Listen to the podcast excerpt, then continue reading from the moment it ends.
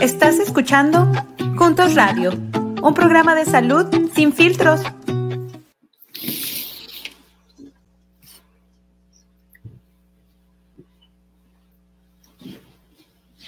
Muy buenas tardes amigos y amigas, bienvenidos a Juntos Radio. Estamos hoy en Garden City transmitiendo en vivo. Acabamos de terminar un entrenamiento con promotoras de salud y hoy vamos a estar eh, con el doctor Fernando Merino hablando sobre enfermedades infecciosas, COVID y demás.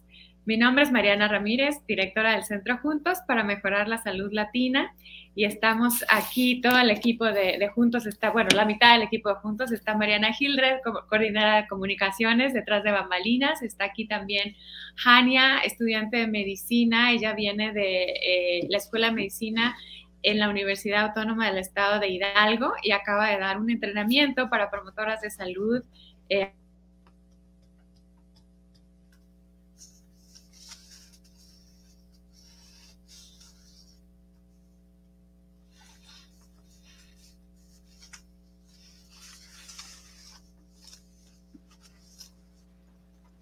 Hola, doctor Fernando, ¿cómo está? bienvenidos, bienvenidos, bienvenidos. Estamos teniendo un poquito de fallas técnicas acá, estamos desde Garden City. Entonces, ah, disculpen los que nos están viendo, disculpen, doctor Fernando, pero ahorita vamos a tener de regreso a Mariana y a las promotoras de salud para que se puedan uh, conectar y puedan hablar con usted acerca de el COVID-19. Entonces, eh, denos unos minutos y vamos a estar en vivo. ¿Cómo no?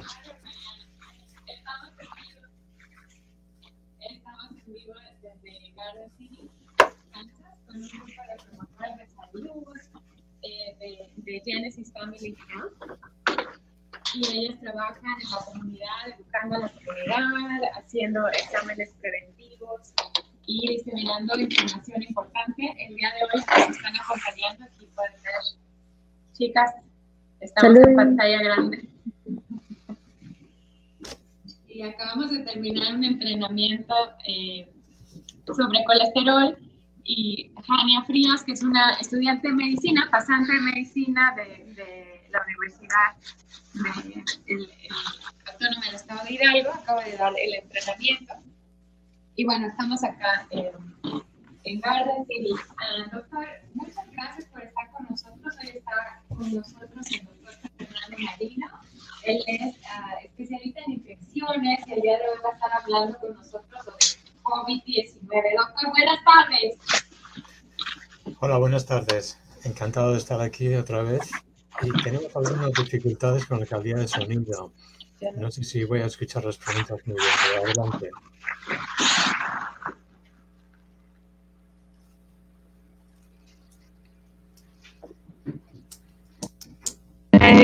Mariana está revisando.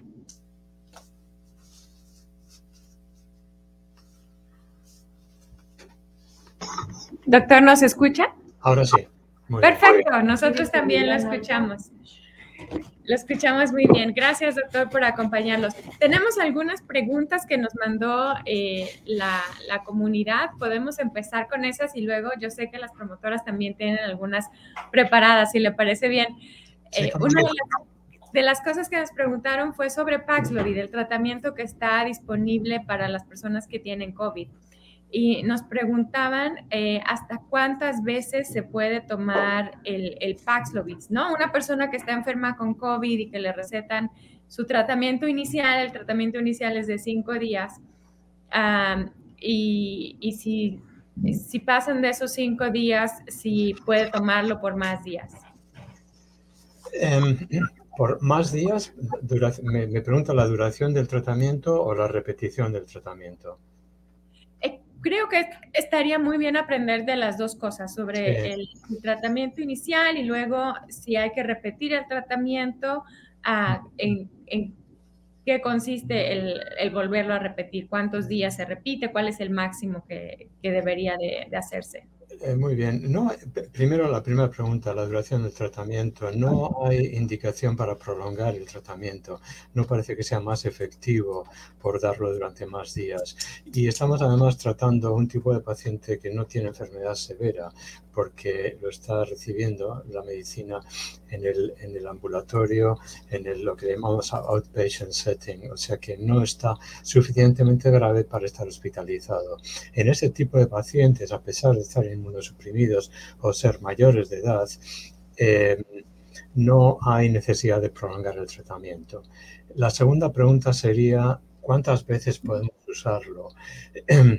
Hay muy poco escrito sobre esto y es una respuesta que hay que darla a nivel individual, dependiendo de la persona, dependiendo de la gravedad de la presentación, etc. Lo que sí vemos es que en las personas que tienen más de un episodio de COVID, la, la segunda infección, tercera, etcétera, Tienden a ser muy leves en general y no se necesita generalmente tratamiento, pero habrá casos en que sí, por eso no es bueno generalizar y los pacientes que están con alto riesgo, los pacientes que están inmunosuprimidos, bien sea por cáncer, por ah, tratamiento de quimioterapia, quimioterápico o por cualquier otro motivo. Eh, a, nivel individual habría que recomendar una evaluación nueva y decidir si realmente se beneficia del tratamiento. Lo que sí quiero decir es que una cosa que hemos visto con relativa frecuencia es que el virus vuelve al terminar una tanda de tratamiento y en esos pacientes que repiten la prueba deciden repetirla y ven que el virus pasó de ser positivo a negativo y otra vez a positivo, ahí no hace ninguna falta comenzar otra vez Paxlovid. Es el tratamiento se hizo, el virus parece que ha vuelto, no parece que tiene mayor relevancia clínica, no parece que pone ningún peligro la salud de, de la persona y por lo tanto hay que seguir haciendo el tratamiento sintomático. Ya, y esto que nos platica de volver a salir positivo es lo que le pasó al presidente Biden, ¿verdad? Y también a... Efectivamente, efectivamente. Él se le siguió muy de cerca por motivos evidentes, se le hicieron la, prueba muchas veces y se observó que el virus volvió, volvió a estar presente en las secreciones después de un tratamiento que pareció muy efectivo, como lo fue, ¿no? Pero el virus volvió, pero él estuvo muy bien, ¿no? No tuvo más complicaciones. Ok, y también al doctor Anthony Fauci, que también. tuvo igual lo que se conoce como el rebote. Entonces, lo que nos dice es que si vuelve a salir positivo después de tomar el Paxlovid, no hay evidencia científica que diga que hay que tomar un segundo tratamiento. Efectivamente, y, solamente en casos seleccionados habría que contemplarlo y generalmente esos casos seleccionados sería por, una, por un empeoramiento de la salud o una mayor gravedad en los síntomas, una necesidad de aporte de oxígeno, etcétera, situaciones en las que es más recomendable una observación hospitalaria. Por lo tanto, estamos hablando de casos muy concretos. Perfecto, muchas gracias, doctor. Voy a voltear aquí a nuestro público que está en vivo eh, con las promotoras de salud para ver qué preguntas están escuchando en la comunidad. Ellas son muy activas, están constantemente dando educación, refiriendo a recursos, ayudando a personas aquí en la comunidad en Garden City, nuestra comunidad latina. Ah, chicas, ¿qué están escuchando ustedes? ¿Cuáles son algunas de las preguntas de la comunidad que quisieran hacerle al, al doctor? Cuáles serían los efectos secundarios después del COVID, si hay secuelas cuáles serían. Muchas gracias. Doctor, ¿alcanzó a escuchar? No. La pregunta es, ¿cuáles serían las secuelas de COVID-19? Si, si hay y cuáles serían. Sí, las secuelas de COVID-19 depende de la severidad de la infección primaria, pues son, diferentes en distintas personas. las secuelas se encuadran en un cuadro que llamamos COVID prolongado o, COVID de duración ah, muy prolongada. Más que nada, eh, la mayor parte de personas, lógicamente, eh, tienen enfermedad pulmonar, que es lo primero que vemos. Y las complicaciones serían primero a nivel pulmonar, que empezarían por una ah, lenta o, no completa recuperación de la función pulmonar. Y eso sería personas que pues, siguen teniendo problemas respiratorios, persistente tos o más que nada falta de tolerancia al ejercicio incluso más moderado. Personas que normalmente caminan mucho y ahora después del COVID no pueden caminar mucho, se tienen que, eh, tienen que reposar cada, cada poco tiempo, etc. Eso sería una, una forma prolongada de afectación pulmonar. lógicamente eso se puede eh, objetivar con pruebas de función pulmonar y se puede hacer pruebas de, eh, de oxigenación y, cuánto cae la oxigenación con el ejercicio, etc. y eso los, los, especialistas de pulmón siguen a ese tipo de, de, personas en las clínicas.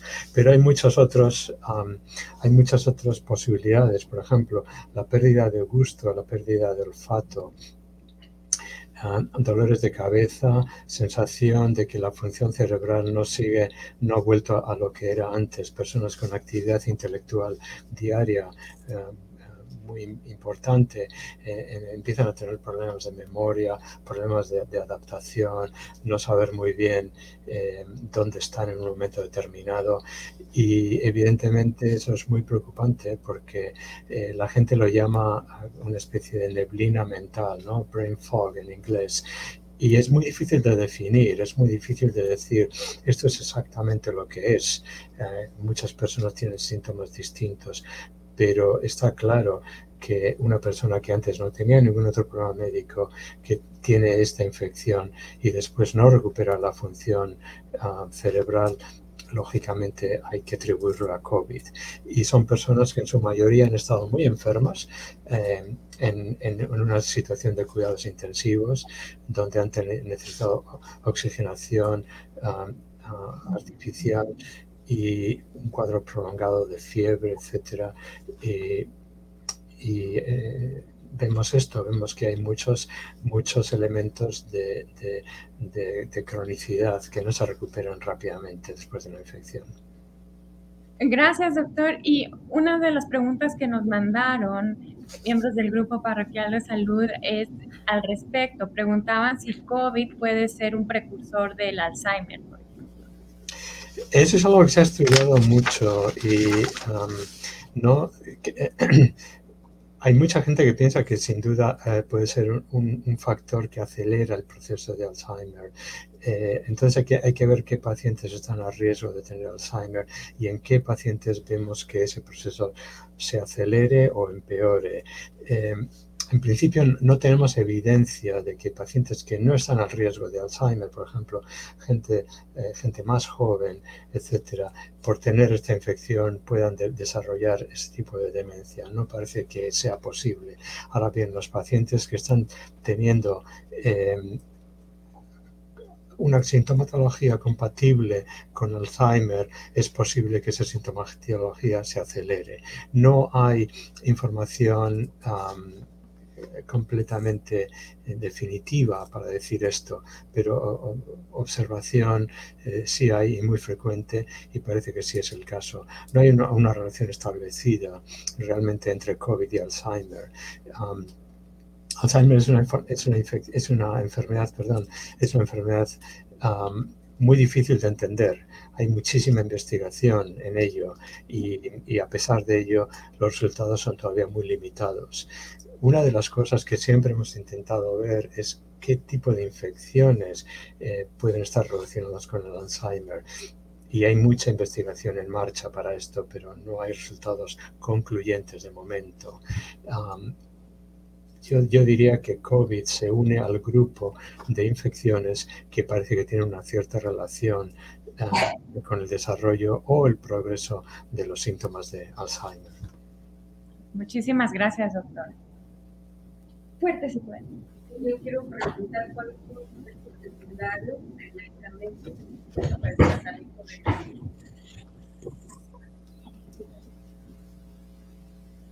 Quiero preguntar cuáles son los efectos secundarios para, que se utiliza, eh, del medicamento que se utiliza para el tratamiento del virus.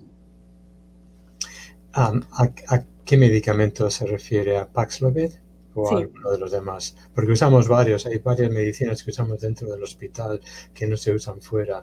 En, grupos usamos antivíricos, usamos uh, anticuerpos monoclonales y usamos otro tipo de medicinas para rebajar la intensidad de la inflamación, como esteroides y, otros. Uh, hay antivíricos que los usamos solo en el hospital, como Remdesivir, y hay antivíricos que los usamos fuera del hospital, como Paxlovid. Um, Paxlovid parece, eh, parece que tiene un perfil de efectos secundarios muy limitado. Tenga en cuenta que es un tratamiento muy corto también, es muy breve y la gente lo tolera muy bien. No parece que haya efectos secundarios, no parece que haya de importancia y y, son lo que se ve son reversibles y van, no van más allá de lo que tienen muchos otros eh, fármacos, por ejemplo, eh, reacciones a nivel de la piel, a nivel de estómago, quizá algo de náusea, etc. también se ven en pacientes que tienen la enfermedad, por lo tanto hay veces que es difícil decir qué está provocado por el virus y qué está provocado por, por la medicación. En general está muy bien tolerado. La medicina que usamos en el hospital eh, tiene un potencial mayor de efectos secundarios porque lo usamos por vía intravenosa, lo usamos a dosis mayores y entonces hay que tener un poco más de cuidado, pero la, supervisión es muy cercana, así que consideramos que es, una, que es un tratamiento seguro también. Muchas gracias. De nada. Tenemos otra pregunta. Eh, buenas tardes, doctor. Hola.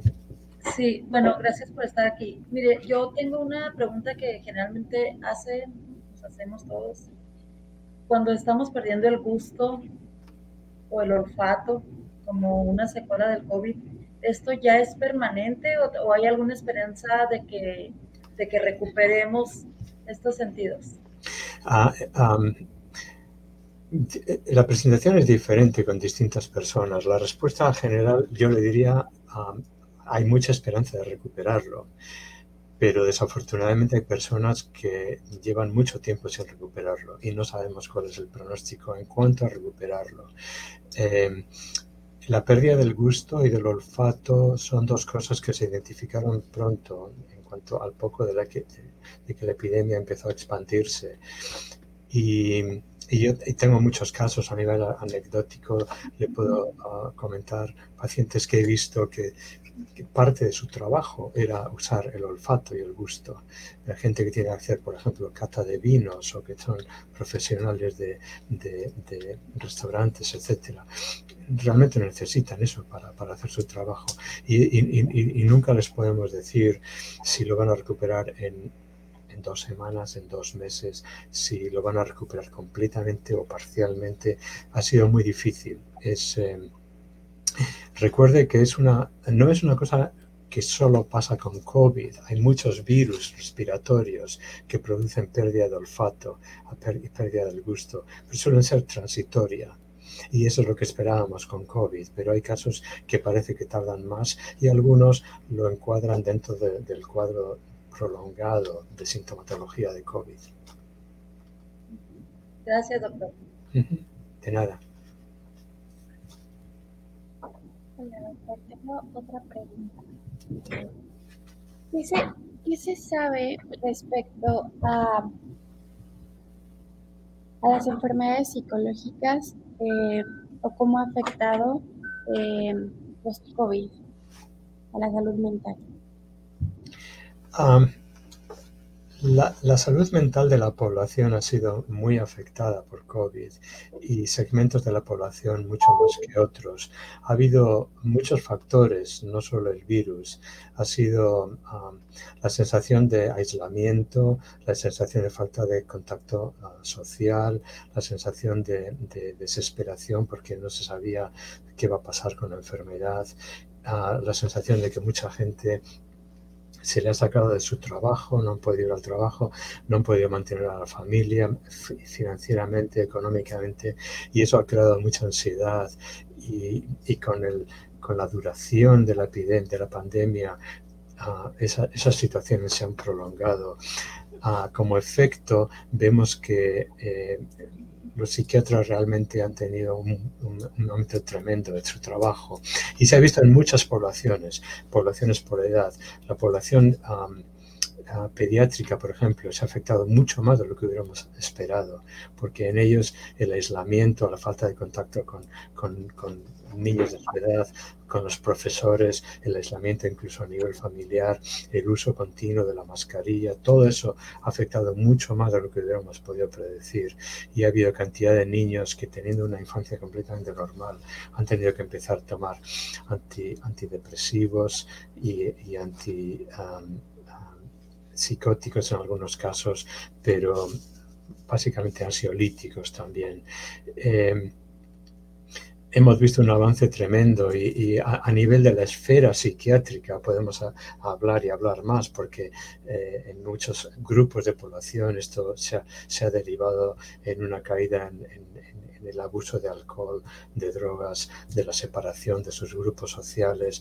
Eh, y, fracturación de familias, etcétera, ha sido un efecto tremendo y realmente eh, mucha gente no se lo esperaba. Hay gente que ahora en retrospectiva piensa que quizá no hubiéramos debido ser tan, tan estrictos con, las medidas de aislamiento, pero la verdad es que todos estos consejos se dieron basados en la información que teníamos y ahora vemos que el efecto psicológico, psiquiátrico ha sido muy, muy, muy importante y es algo que habrá que tener en cuenta para cualquier futura pandemia. Muchas gracias. De nada. Doctor, otra pregunta que nos mandaron tiene que ver con las vacunas. Eh, con los refuerzos bivalentes que se aprobaron para los niños mayores de 5 años. Sí. ¿Nos, quiere comentar ah, un poquito al respecto?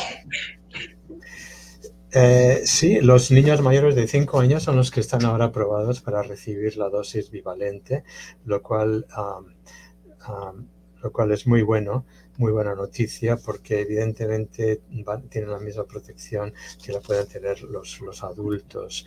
Eh, eh, el, esquema de administración de la vacuna, por lo tanto se ha adaptado y, es por lo tanto lo que tenemos que decir cuál es el beneficio de la vacuna bivalente y el beneficio es que tendrán protección para las variantes eh, iniciales del virus y para las variantes nuevas, la BA4 y la BA5 esa es la mejor noticia, que vemos que estamos ofreciendo protección. Eh, hay nuevas variantes siempre que pueden emerger y se están mirando las que salen geográficamente en otros países a ver si se extienden o no se extienden y, cuáles de ellas están ah, digamos, prevenidas por la vacuna o incluso por los tratamientos antivíricos que tenemos. Eh, es una información muy, muy importante, pero desde luego em, la noticia que hay que distribuir a la población es que todas las vacunas tal y como están aprobadas hay que usarlas, hay que usarlas en todos los grupos de edad y ahora especialmente en los niños de más de 5 años. Muchas gracias, doctor. Veo que aquí en Facebook Malu Flores, saludos Malu, gracias por preguntar. Nos está diciendo que su esposo le dio COVID hace un año y aún se queja con las secuelas. Pregunta si cuál, cuál es el tiempo de, de duración de las secuelas. Eh, esa pregunta desafortunadamente no tenemos respuesta y vemos pacientes que están siguiendo eh, que les están siguiendo en clínicas. Por ejemplo, en nuestro hospital tenemos una clínica dedicada a esto y tenemos un número de pacientes que se va incrementando. La mejor forma de ayudarles es eh, tener toda la información actualizada y ver quién mejora o qué es lo que hace mejorar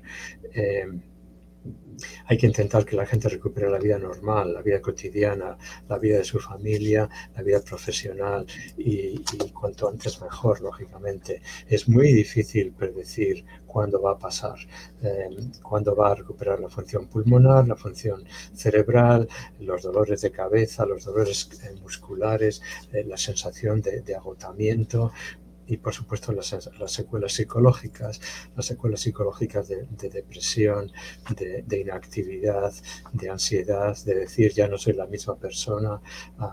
no puedo hacer lo que hacía, muy, muy, muy frustrante. Entonces eh, hay, que, hay que ofrecer la ayuda que tenemos, que poco a poco va, siendo mejor. Y hay que encuadrar el cuadro de, de COVID prolongado, eh, un poco como los síndromes, síndromes que conocemos de otras infecciones crónicas, infecciones de duración prolongada. Y hay, hay, mucho que ofrecer porque eh, hay que poner dentro del COVID lo que hemos aprendido en otras esferas también, ¿no? Claro que sí, doctor. Entonces, un par de moralejas del día de hoy es vacunar a los chiquitos de más de 5 años con la nueva vacuna bivalente para que estén más protegidos. Está recientemente aprobada. Ah, y también eh, ayudar a, pasar esta, esta información para la comunidad. Estamos aquí con un grupo excelente que puede hacer esto realidad, ayudarnos a, pasar la, la información a, a, las personas, tanto de la nueva vacuna como de la disponibilidad de tratamientos como Paxlovid, que no teníamos y ahora ya están disponibles. Una última pregunta para, para terminar nuestra sesión de hoy. ¿Qué tan importante es poner un refuerzo después de las dos vacunas anteriores para el Otra vez, perdón, no, no escuché la pregunta. Un poquito más ¿Qué tan importante es ponerse un refuerzo para el virus después de las dos vacunas anteriores? Ponerse eh, la dosis de refuerzo del virus con la, con la vacuna bivalente, ¿me pregunta? Sí. ¿Qué importante es? Es, muy importante porque la duración, lo que hemos visto con, con seguimiento de muchas personas es que la duración de la inmunidad es limitada. la duración después de la infección es, después de la infección hay inmunidad muy buena, pero es limitada. La vacunación prolonga esa inmunidad, pero aún así la duración de la inmunidad sigue siendo limitada. La segunda cosa es que las vacunas iniciales no cubren em, las nuevas variantes o subvariantes que llamamos Omicron B4 y B5. Entonces, la nueva vacuna lo que ofrece, ofrece esas dos cosas. Primero, prolongar la inmunidad. Segundo, proteger específicamente de las nuevas variantes o subvariantes, en este caso de Omicron. Quiero, quiero ah, hacer una, reflexión en público, ah, porque hay mucha gente que dice, eh, yo recibo noticias de mi comunidad, recibo noticias de mi hospital, recibo noticias del Servicio de Salud Pública y las cosas están mucho mejor. Ya no hay tanta gente que muere, ya no hay tanta gente hospitalizada, no hay tanta gente teniendo enfermedad severa. ¿Por qué me tengo que vacunar? ¿Por qué tengo que vacunar a mi familia? ¿Por qué tengo que recomendar vacunar? Me parece muy importante seguir recomendándolo y seguir diciendo que no hay que bajar la guardia. Lo que hay que entender es que si ahora estamos mejor es precisamente porque hay más gente vacunada, hay más gente que ha recibido la infección y ha recibido la vacuna. Eso quiere decir que la inmunidad ha mejorado, se ha prolongado la protección quiere decir que hemos mejorado a nivel individual y a nivel poblacional, a nivel público y lo que quiero que recuerden es lo que pasó cuando empezó la pandemia.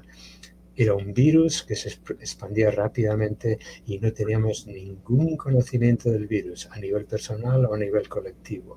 No había inmunidad, no era como una influenza, un flu que venía otra vez, otro año. No, no, no, era nuevo por eso murió tanta gente, por eso tanta gente se puso enferma tan rápido. No tenemos que dejar que eso pase otra vez. favorecer la inmunidad de la persona y de toda la comunidad, de toda la población, es nuestra tarea. Yo creo que eso es el, mensaje que hay que, hay que mandar a la, a la población si estamos mejor, en buena parte es porque el cuerpo, la inmunidad de todos está mejor y tenemos métodos para seguir mejorando esa inmunidad y es lo que hay que seguir haciendo. Gracias, doctor. Le agradecemos muchísimo, como siempre, habernos acompañado. Agradecemos a, nuestras compañeras, colegas en, salud pública, promotoras de salud aquí en, Genesis Family Health. Gracias, Irene, por, por permitirnos estar con ustedes el día de hoy. Gracias. Muchas gracias, doctor, y a todas las personas que nos escuchan, no se les olvide seguirnos en... Muchas gracias. Gracias por la invitación, encantado.